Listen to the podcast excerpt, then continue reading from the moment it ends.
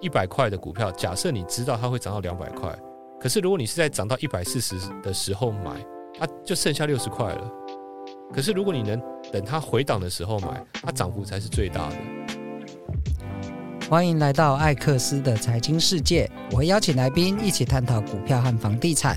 如果你觉得节目内容对你有帮助，请用 iPhone 手机按下右上角的追踪，这是我支持我持续做创作更多更好的作品的动力。那今天我们邀请到的来宾呢是 JG，那请 JG 自我介绍一下。大家好，我是 JG 哦，我大家认识我是从我的第一本书这个反市场的交易成交易哦认识我的。那我觉得我的理念到现在为止，我是坚信就是不要看盘来做股票。我觉得任何系统方法，你一定要坚持这件事情。那我觉得只有自己才能决定自己的命运，这个是我一直以来的概念。那可以分享一下你当初是怎么开始投资台股的吗？我觉得我跟每个人都一模一样诶。第一，一开始是为了钱。因为我的我的工作是补习班老师，不错啊，补习班老师收入都蛮高的。呃，两万八一月休四天，不含劳健保，就是我大学四年级做的哦，大学四年级，这是我第一份工作嘛。那做了大概三个月之后，我有发现，大概四十几岁的我们所谓的补习班大咖，他的年收入在我们那里大概是一百五十万。那他告诉我说，这是很高的，不是吧？我知道的。补那个补习班老师有的都是三四百万以上，还是说其实现在没有了？可能我们以前在乡下吧，哦、在基隆了。哦，在基隆，OK，OK，不是什么北车那种大。对，北我以为是北车啦。对对对，对，对。那那我看了一下，我觉得这是不是个办法？因为他很骄傲的跟我说：“你做我这一行，年收一定会破百万。”我当时就哪边觉得怪怪的。那我在思考是，那我有没有额外的收入？所以我开始学投资。我觉得每个人一定都是这样子。可是更重要的是，补习班是一个填鸭式的教学，我其实蛮讨厌那些东西的。所以其实我觉得更重要的是，我做股票是不想看别人，不想看别人脸色了。我我不想看别人脸色，就跟科斯托兰你说的一样嘛。我想你应该很了解，他说我不想当别人的员工，但我也不想当别人的老板。好，只是这是我当时的动机。虽然我现在是当别人的老板，我看了很多，呃。对，那那后来在投资的过程，刚开始有没有新手运或是顺利吗？我其实是一开始就遇到了很好的很好的导师。我一开始大概看的第一本书是呃科斯托兰尼的一个投机者的告白。你大概是几年的时候看的？我大概是二零零五年看的，那跟我时间点差不多。其实应该是，甚至我还看过你们当时做的那个苑举正老师做的那个，哦、对对对对，那个。George Soros 的那个、那个、那个对我帮助很大。那个其实是我反市场的起点。对，我帮各位听众补充一下，就是我跟在两千零八到二零一二，我那时候的呃时间主要是在金融投资业。那我自己跟几个朋友成立一家公司，叫做法益。那刚刚那个 JG 所提到的那个苑举正老师呢，是因为我们那时候有。呃，合伙人就我们一起去听西洋哲学。那因为我们都想要看懂索罗斯的哲学，索罗斯的《金融炼金术》这一本书。那我们就发现，苑举正老师跟索罗斯一样，都是师承卡尔波普。然后他讲的东西，其实我完全看不懂。所以我们在那时候就办了一场讲座，叫做。哎，那金融炼金术，金融炼金术，对对对，对我我我必须还是在跟大家讲，那是一个非常棒、非常棒的东西哦，它是我的启蒙。第一方面，我也是哲学系，哦，那一方面哲学系都很厉害。一方面，我爱的也是 Karl Popper，我基本上也是否正法出身的，所以我一直反市场，所以那个很对胃口。因为我觉得股票市场既然是少数人赚钱的地方，我应该是把大家的语言逻辑弄懂之后，我是不是反过来做就可以？就我一开始，因为我不是智商取胜，从来就不是，不可能是。像这个这个名媛，你你们台大帮我不是我正大，啊、那不过我合伙人其他都台大，那，那我觉得还是很过分的。那像我是东吴帮，我从小就觉得我的 IQ 不会有人家高，所以我唯一的路哦，就是走跟人家不一样的路，这是我的起点。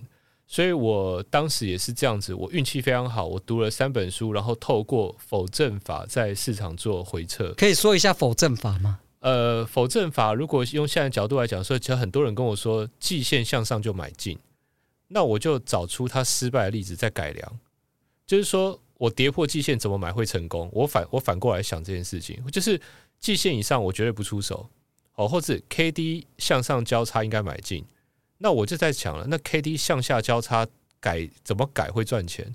那你是用城市交易去回测吗？我我第一个我只有肉眼，所以我回测了很多东西，最后我发现光回测大盘就好了，因为台股的联动性实在太高，大盘涨台股就涨嘛，所以我就看大盘就找到了呃，我现在用的技术，第一年就差不多建构了百分之六十，就第一年就是回测就这么简单，它只是你只要肯怀疑别人说是错的，这件事情就会发生，这没有什么一点都不困难。那在对，这是能读读哲学系的最大好处，就是你会自我辩证，然后去去看市场上传统的认知跟是不是真的。对，就是我们学所有技术，嗯，语言，我我我我们学所有技术最重要就是你放到历史上看，那不会百分之百有用，因为我们在包括我自己，我们在讲述的过程中可能都有漏讲，就是不是故意的，因为表达能力有限。但你回去回测，你一次两次，其实你就会抓到这个作者的精髓。我是这样，那我很运气很好，我在那时候当替代役的时候就赚到了当时觉得很多的钱，就是多少多少。我那时候就是存了十万，然后借了十万，我做期货就赚到两百万嘛。哦，台子期吗？对，台子期。哇，很厉害！多多久的时间啊？我好像进市场半年。六个月，那还是很强啊，那非常强。那个时候我就觉得我钱很多，因为年纪小，你会觉得这个钱比人家多。我记得我那时候还在当替代役，我在除草，除的满身都是大便，你知道，还有那个那个草。但我觉得我很有钱，所以有了一次成功经验之后，我我我可能就我觉得这是老天在照顾我。我觉得没有那次成功经验，maybe 我半年一年我就退出市场。对，因为绝大部分投资的人，包含我自己，我可能。一开始其实大部分都是赔钱的经验呢、啊，没有很多正向赚到一大笔的经验。期货我也年轻时候也大学玩过啊，我妈给我二十万，我赔到剩十万，我就不敢玩那那不错不错，那那你现在做的事情也很厉害，嗯、太厉害。那我当时我运气很好了，我想既然因为今天来到这边，我我其实最近接受的访谈也挺多的。我今天来到这边，我的感觉是我我第一次跟你见面，但我很熟悉。为什么法医是最早最早？能够在这个圈子让人家记得的一个团体，不是第一代的财经部落客，第一代，所以我相信你也知道，你一定知道所谓的刀疤老二。对对，我知道他的文章，我必看。我们当时就是看那些长大，所以我一坐下来，我觉得熟悉感很强，所以我只能说一开始进市场我就看了正确的东西，那认识了陈彦文，那时候叫做这是叫麦克风哦，我知道他麦克风，那我们就变好朋友，他又把我带到另外一个交易圈，跟现在你们看到。很多年轻的大神很像，当时我就是混到那个圈子，哇，一进去不得了了，我是最菜的，才赚到两百万，其他人都赚很多钱，而且每一个人的学历、职业都非常的厉害，对，那我就是这样一个过程，利用反市场的原理，这样一直往下走，运气好，我我坦白讲是运气好，来运气跟实力两个都要，不然不会长久啦。对，可是呃，没有错，你说的对，那我觉得我很鼓励在努力的大家哦。你可能只是缺一次很好的成功经验，一次成功了，你心里就踏实，接下来你运气就会变好。我这我对大概是这样子，我非常认同啊，因为人生有时候就是要有那第一个成功经验，你才会更坚信这条路是对，然后继续努力的走下去，把它放大。我觉得是。然后，那我想请教你，像投资有很多种门派啊，有的是总经分析，或者说有的是做个股的研究，那甚至有的是技术分析、程式交易。那我想请教你，大概会是以哪一个交易策略为主？我我想哦，专业投机原理里面有有一段话哦，在这个这个叫 Victor Sperando，我想这本书也是当年很红的书。那他提到，他早期是用赌场的学问在交易。再来，他用了统计；再来，他包含了总体经济学；再用了心理学。诶，其实我觉得我跟他路径一模一样。我早期也是用技术分析，那再来也是加入总经。后来我也把所有统计数据也弄在心里，我觉得那对我也帮助很大。那反市场也是一种心理吧。我觉得我会归纳一件事情：所有的分析都是为了找出涨幅最大的地方。我觉得大家在学技术分析的时候，好像在讲呃。对不对？趋势哪里？我不知道。其实我觉得那些都是抓不到的，但是我们总可以抓到哪边可以涨最多。我所有的分析都为了找出涨最多的那。那可以举例吗？举一两个案例。嗯、哦，举一两个案例。我举例来讲哦，因为我们新的课程叫破浪游戏，那里面其实有一些统计数据。很多人问我，你为什么要统计这个？呃，我就跟大家讲了，如果你有统计，你就会知道涨幅最大的地方一定是跌幅最大的位置起点是开始的哈。一档股票，假设它你用上帝视角看一百块的股票，假设你知道它会涨到两百块，可是如果你是在涨到一百四十的时候买，它就剩下六十块了。可是如果你能等它回档的时候买，它涨幅才是最大的。所以我觉得我的分析全部都是回档买，就是这个道理。我觉得就是崩盘后才会大涨。那代价，我相信大家听到这边，代价会有一个像前一阵子一直喷出，我也没赚到，有人在酸我嘛？确实，我赚不到连续喷出的钱，那我放弃。那我觉得这是我的责任。对，就是赚能赚到的就够用了。是我我真的没办法追涨，这不是我擅长的。那那说到这个，就是我觉得传统技术分析有很多很奇怪的弱项，他们觉得跌破月线或季线或者。K D 往下交叉就能打坏趋势。哦，这些我都用城市，我们团队法医团队都有人用城市回测过，全部都赔钱，都失效。不可能，这因为这个是因果。我们我们就说，我们就算不回测，我们大脑也可以有个这因果关系，是是股票会上涨，所以突破，怎么可能因为一个一个回档就把一个台积电的未来打坏了呢？不可能。所以我我觉得大家在学技术分析的时候，可以反过来想：如果它一定会上涨，如果趋势是往上的，那所有的跌破，它一定会被逆转吗？这样想就我是这样想事情的，所以我觉得我蛮容易的，嗯，蛮有道理的，是赌它一定会上涨就好了。诶，那你觉得在哪一个时间点经历过什么事，让你的投资能力大幅的增加？我觉得是我刚开始进股市的时候，第我两件事情，第一个是我跟单赔了大钱，第二个是我接触期货。首先，我那时候在 PTT 那时候有一个很红的叫小娘。哦哦，我知道，欸，大家我应该跟你同时期，那个时候太红了。然后我们有一堆人也认识他，所以我们出来吃饭，哇，听他讲的波浪理论，讲的多开心。结果我跟了他的单子，二四四八的金店，我记得我买在六十块，结果跌破季线的时候是五十七块，我就停损在五十七块。对，那其他人呢？他也停损在五十七块，结果五十七块就是最低点，然后一路涨了快要两倍。二零零五年的时候。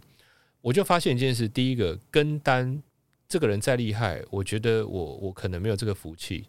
第二件事情是我发现奇怪了，那如果我这个地方买进，是不是就赚钱？这是我第一次对反市场有一个新的概念。哦，原来大家都停损的地方不一定对。接下来就是我做的期货，就是我发现，因为期货不像股票，它有产业分析啊，啰里吧嗦的一堆没有，我们就是一个赌一个数字游戏，它很纯粹。我在这个数字游戏里面怎么去赚钱？所以我终于一开始进市场我就懂了策略。那我觉得现在的人很多是太重分析，但没有策略。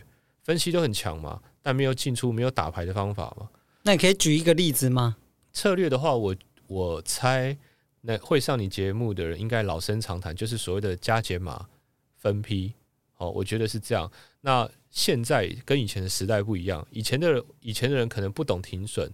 不懂什么叫风险报酬比哦，对对对，现在的人应该没错没错，风险报酬比朗朗上口。两两千二零一零之前很少人在提这件事，有人在停损，对对对。可是我猜现在应该大家对有啦，风暴比这个是后来大家这几年大家比较常在讲，所以这个应该是一个朗朗上口的概念嘛。那我这边风险报酬比很简单，我简单说就是呃风险就是你停损，假设是一百块，那你报酬最少要三百块，那我们风险报酬比就是一比三。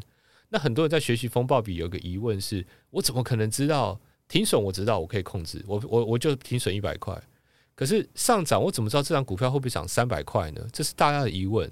那我跟大家讲，我的精神很简单，你一定要去研究哪些股票容易暴涨。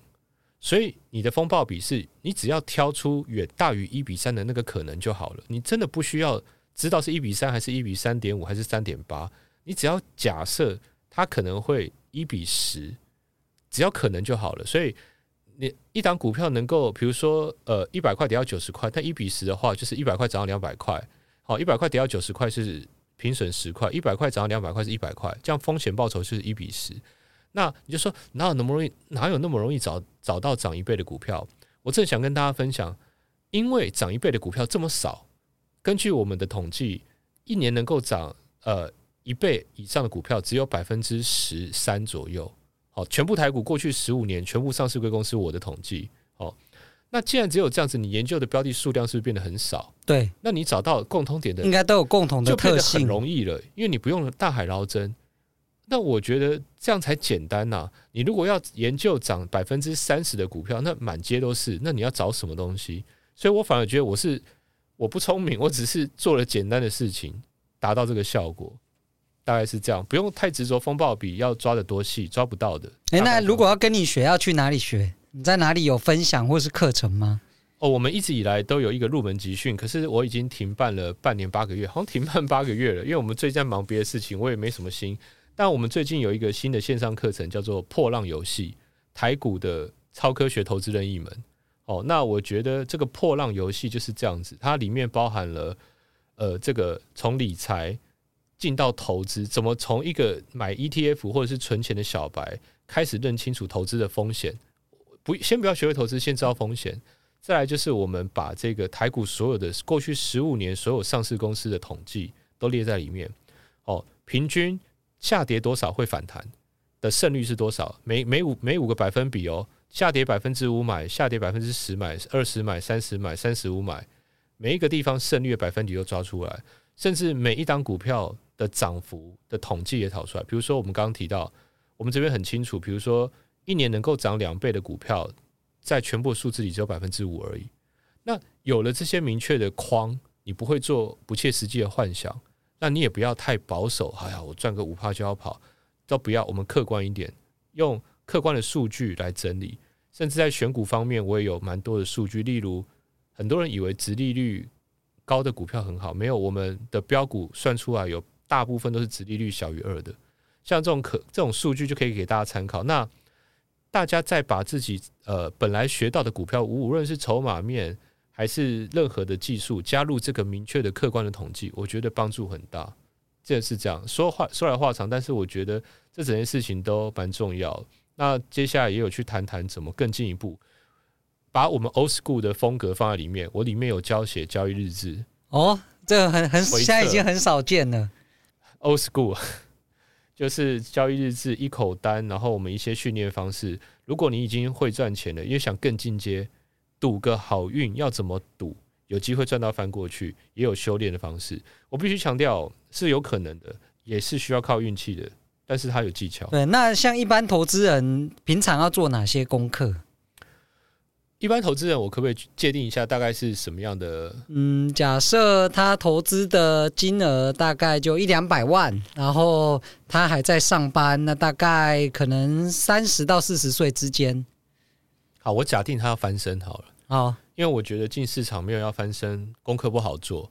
那翻身的话，条件就很简单的。你我们每个人都知道，我们成功，任何一个成功人士都要靠运气，所以先不要把它想太难，好运来你就能赚到。这第一件事情。第二件事情是，对我来讲，会翻身的标的，它一定是呃标股，所以你可以注意一件事情，它的年营收增长率有没有在百分之二十到三十以上？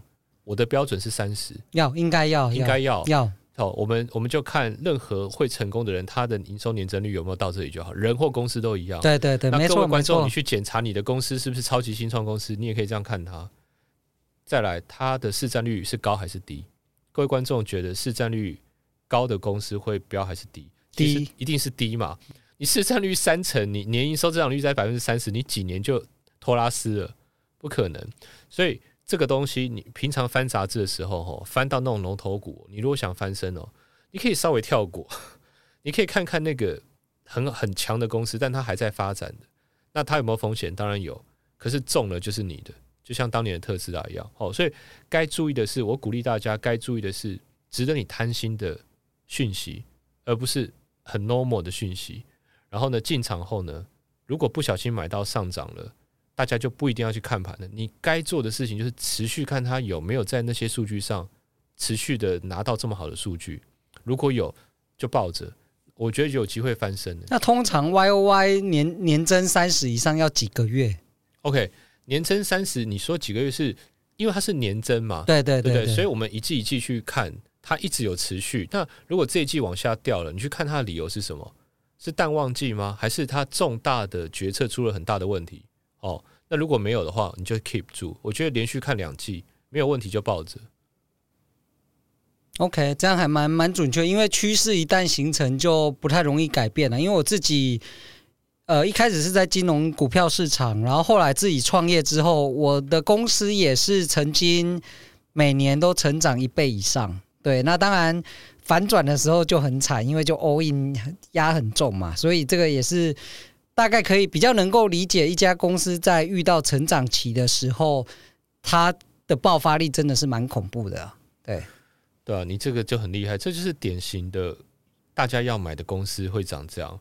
不过要跑不好的时候 要跑快一点了，对，那趋势反转就蛮麻烦的。不好要跑不好，但是我觉得那个美国的这种，因为我们有时候投资台股，有时候投资美股，那台股有时候是医美，那我觉得台股的投资逻辑就是去买跟这些美国的超级成长公司绑在一起，联动性高的，台股比较没有那么容易瞬间翻脸。例如说，像是特斯拉概念股吗？还是哪一种？可不可以举一个例子？那个大家比较听得清楚。OK，我觉得如果是以这个 AI 相关的话，你可以知道，像广达这些供应链，他们都都在这个其中。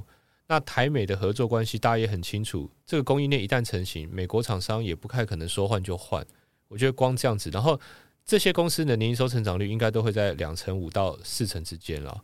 这很少见，一定要对，那非常少见，非常少见。跟美国绑在一起就有机会。好，那这一集我们就到这边，下一集呢，我们直接来讨论一下美国跟台湾今年的景气跟房市的展望，以及看好哪些类股。那我们今天这一集就到这边，谢谢 JG。那我们下一集再跟大家持续的分享。那今天就到这边喽，拜拜，拜拜。